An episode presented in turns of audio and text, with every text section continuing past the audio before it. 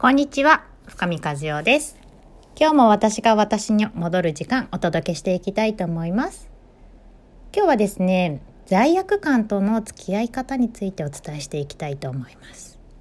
えっと、あのついさっきあのちょっとセッションが終わってその罪悪感のことを話してたらあそれ面白いって言ってくれたのでじゃあ伝えておこうと思ったんですけれども、えっとね、罪悪感が出るっていうことは罪なので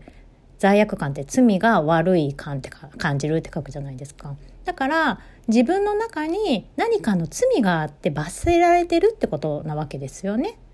まあ日本で言うならさ窃盗罪とか殺人罪とかあるじゃないですか。そういう感じで自分のルールを破ったから罪悪感が出るわけですね。で例えば私は人に優しくしなければいけないとかそういうルールを持ってたとしたらあの苦手な人がいてちょっと無視しちゃったとかあるじゃないですか人間。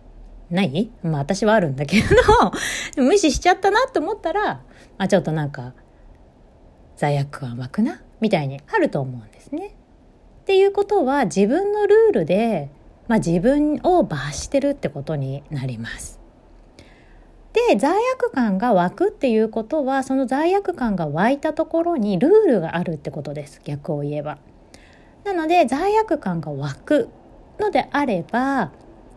どこにルールを持っているのかっていうのをまず見てみるっていうのはとても大事になります。なのでそのルールを明確化してみる言語化してみるっていうことですね。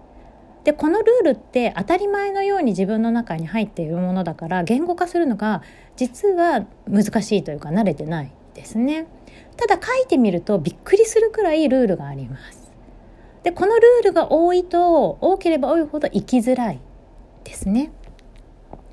人には優しくしなきゃいけない笑顔で接しなければいけない悪口を言ってはいけない褒めなければいけないみたいなことがずっとあったらもうなんか人と会うのすごいきつくなるじゃないですか。そんな風に自分の中のルールっていうものをちょっと明確にしてみてください。でそのルールを破った時に、えー、罪悪感っていうのは出ます。そしてそのルールっていうのは自分だけじゃなくて自分を縛るだけじゃなくて子供だったり夫だったり親だったりっていうところにもそのルールを適用します。なので先ほど言ったみたいに、えーと、挨拶しなきゃいけないとか、えーと子供には優しくしなきゃいけないとかあと人には笑顔で接しなきゃいけないみたいになると子供が誰かを笑顔で接してないってなったらなんで笑って接しないとダメでしょって言っちゃったりとかまあそういうふうに自分のルールで相手をこう測ってしまうというか見張ってしまうっていうことはあります。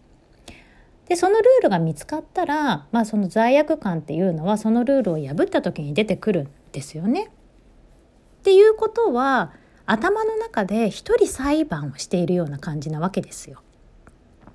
自分がなんか悪いことをしちゃったってなったらちょっと今あの裁判所をちょっと浮かべてほしいなと思うんですけれども裁判官がいて弁護士がいて検事がいて、まあ、証人がいて自分がいるみたいな図があるじゃないですか。でそうなった時に大体自分の中の頭の中で自分を責めていたり罪悪感を感じてるっていう時には、まあ、弁護人いないわけですよ。誰も弁護してくれない。でも責め立てる検事はいるわけですね。あなたこういう罪を起こしましたよみたいな。で裁判官に毎日のようにあなたは懲役何年ですとかもうすごいあの自分のこと責めすぎちゃうともういなくてもいいとか思うわけじゃないですか。ってなるとあなた死刑になったりとかするわけです。結構しんどいことを毎日毎日実は私たちっていうのはやっているんですね。でその中でそれをやりながらも生き延びてきたってすごいことだと思うんですよねすごい精神力だと思うそのエネルギーを、まあ、どこに使っていくのかっていうのはとっても大事になるかなと思うんですけど自分を責めたり相手を責めたり使うよりは自分の好きなことをするっていうことに使っていかれた方が、まあ、楽しいっちゃ楽しいかなと思うんですね。なのであなんか罪悪感出るなーっって思う時は自分の中のルールに反していることを自分がやっちゃったなって思ってるってことです。でそのルールをまずは書き出してみてください。でそのルールいるかなっていうのをちょっと見てみるって大事です。で見てみた後に、まあ、その私たちっていうのはそのルールに反したことをひたすら頭の中で裁判を起こしていて毎日のように「あなたは罪人です」「懲役何年です」って言っているっていうことになるからああそりゃ苦しいよねって気づいたとしたらそのルールは必要ですか？っていうことになります。でそのルールっていうのは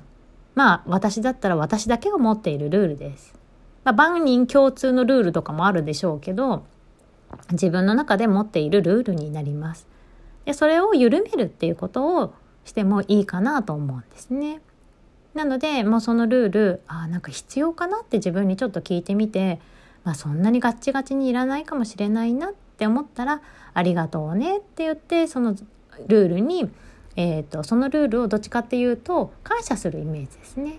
してみて私を守今まで守ってくれてありがとうねって感謝しておくとあのちょっとずつちょっとずつそのルールが弱まってくるかなと思います。ということで罪悪感との付き合い方についてお伝えをしました。参考になりましたら嬉しいです。ではではまたね。